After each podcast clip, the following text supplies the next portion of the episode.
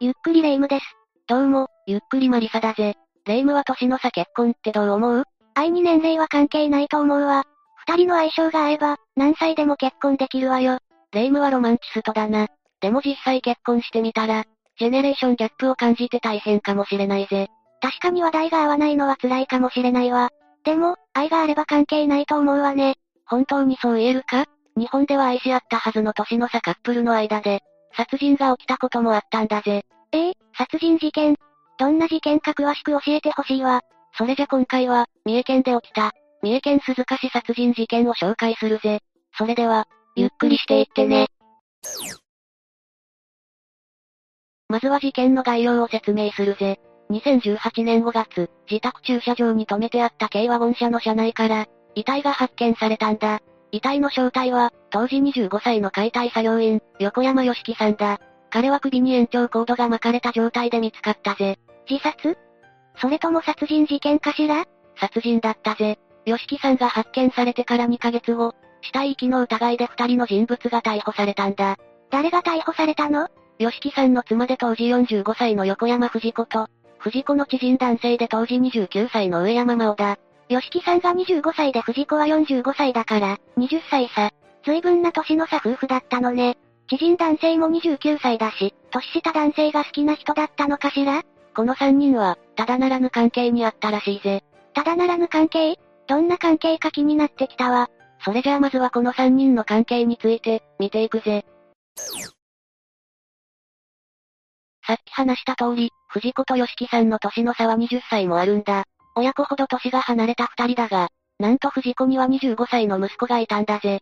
息子とほぼ同い年の吉木さんと結婚したってこと？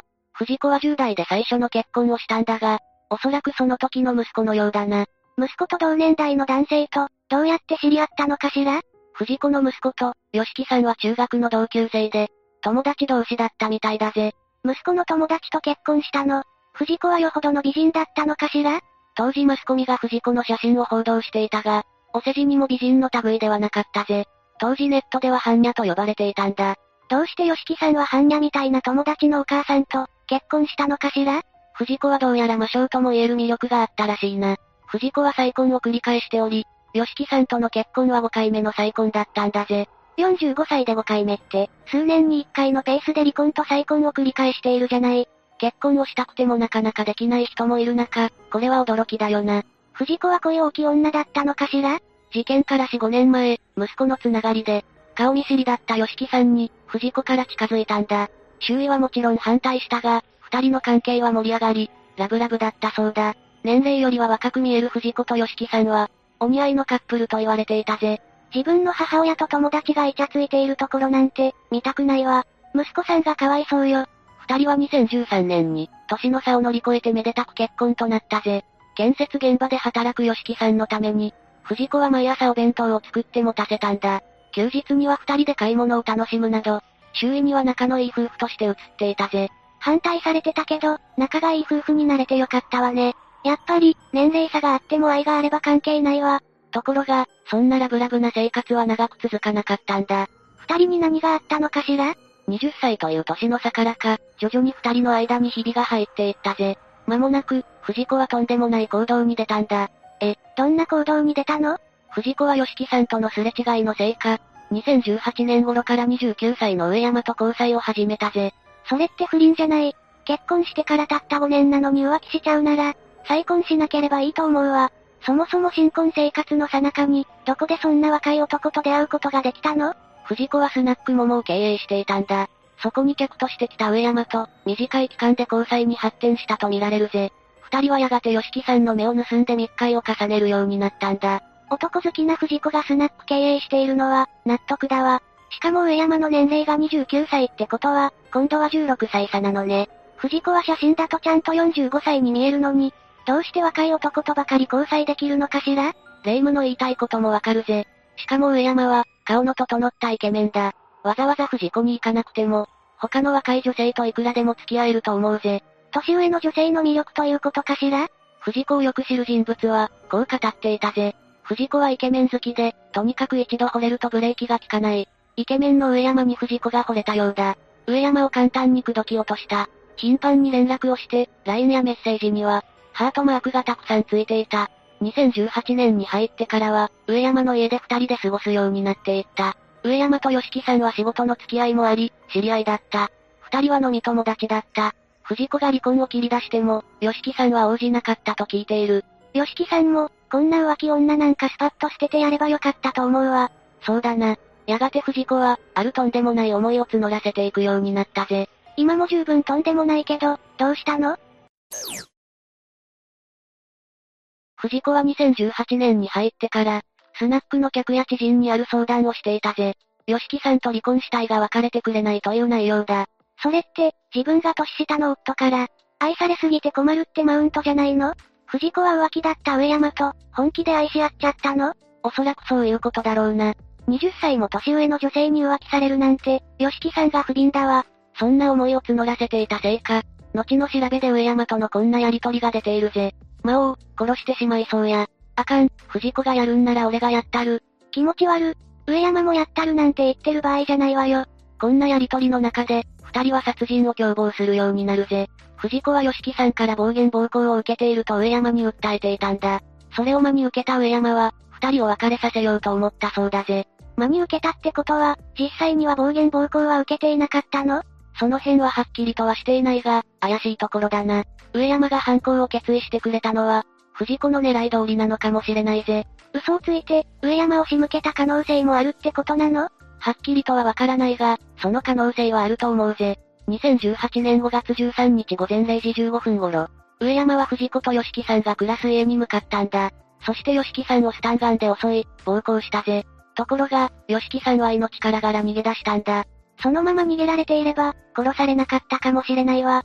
その後、藤子は自分のスナックに吉木さんを呼び出し、睡眠薬を飲ませたぜ。上山から逃げられても、藤子が待ち構えていたのね。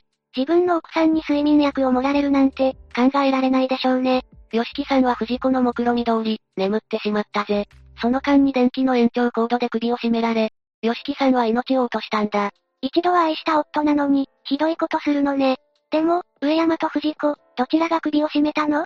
後の調べで、罪をなすりつけ合っていたみたいだぜ。だが、やったのは上山だったそうだな。捕まった後に罪を押し付け合うなんて、情けないわ。でも、どうして逮捕されたの？ああ、藤子は、警察には吉木さんが一人で帰宅した、と供述していたんだ。だが、防犯カメラには、吉木さんの車を運転する、上山の姿が映っていたぜ。吉木さんの遺体を後部座席に乗せたまま、自宅前に車を放置したわけだな。一部始終が映っていたのね。爪が甘いというか、どこかに埋めようとは思わなかったのかしら？藤子は息子に夫が帰らないと相談し、車内の吉木さんを見つけさせたんだ。息子に友達の亡骸を見つけさせたの。なんてかわいそうなことをさせるのよ。そして、息子が警察に通報したぜ。警察は、吉木さんの首に抵抗したとみられる、引っかき傷が残っていることを見つけたんだ。そこから殺人事件と断定し、捜査本部が設置されたぜ。眠ったまま首を絞められたけど、抵抗していたのね。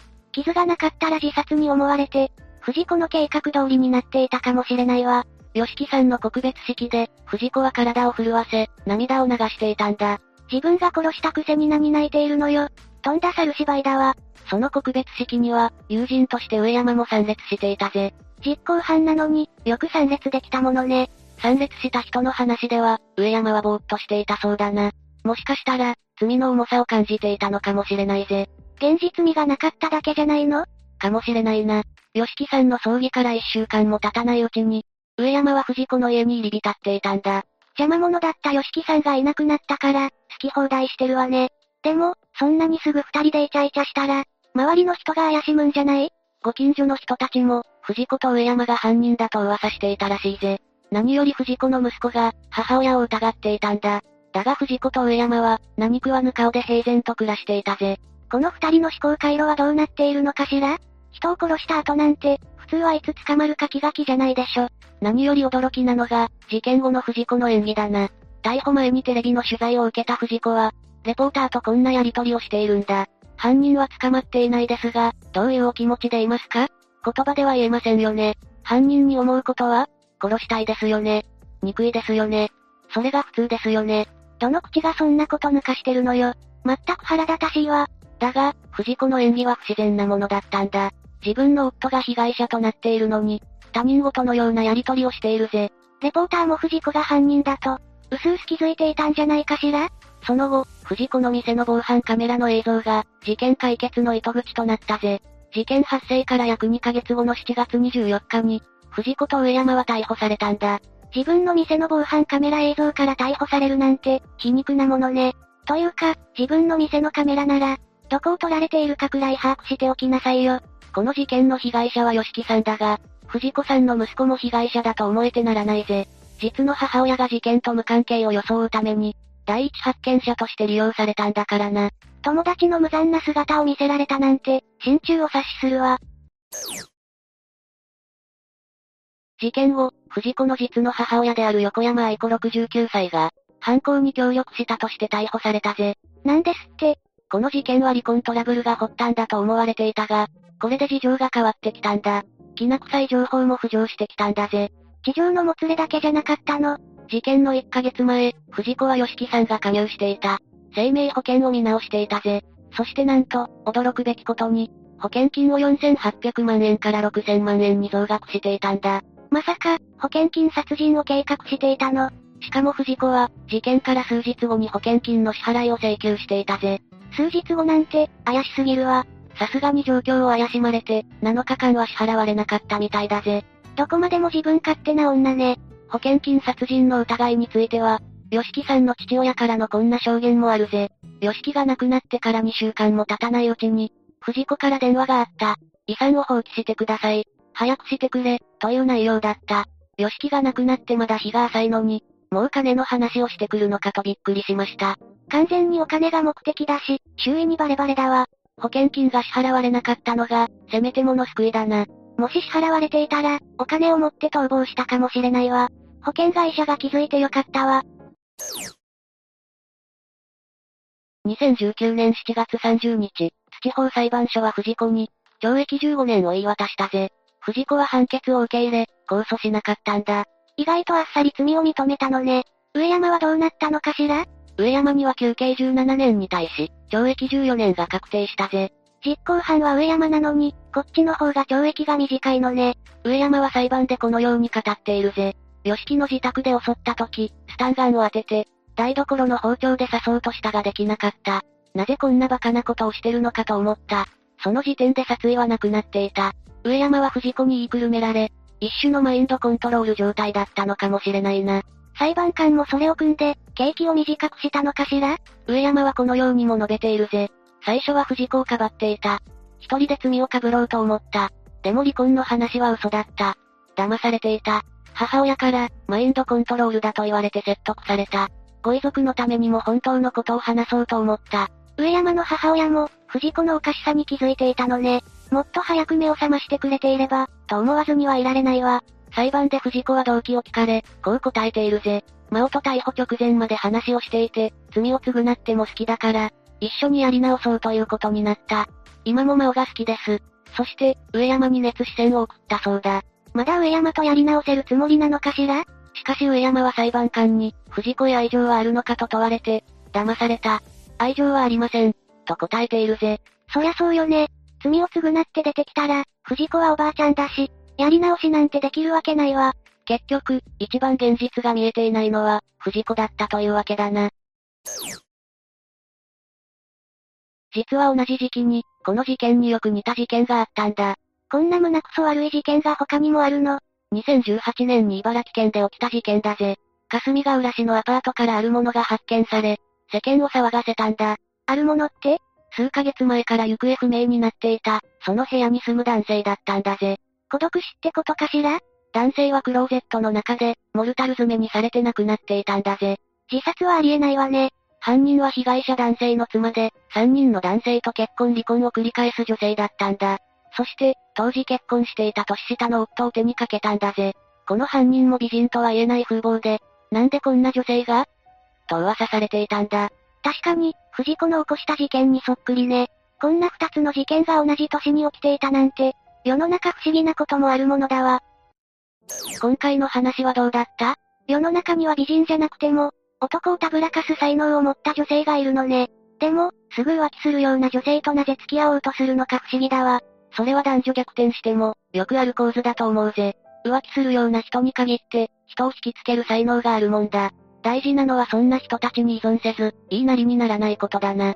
今回のように殺人幇助までいかなくても、言いなりになる人は多いと思うわ。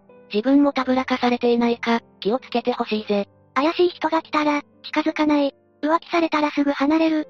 これが大切ね。わかっていても、当事者にはなかなか難しいんだよな。大変なことになる前に、危ない人から離れることをお勧めするわ。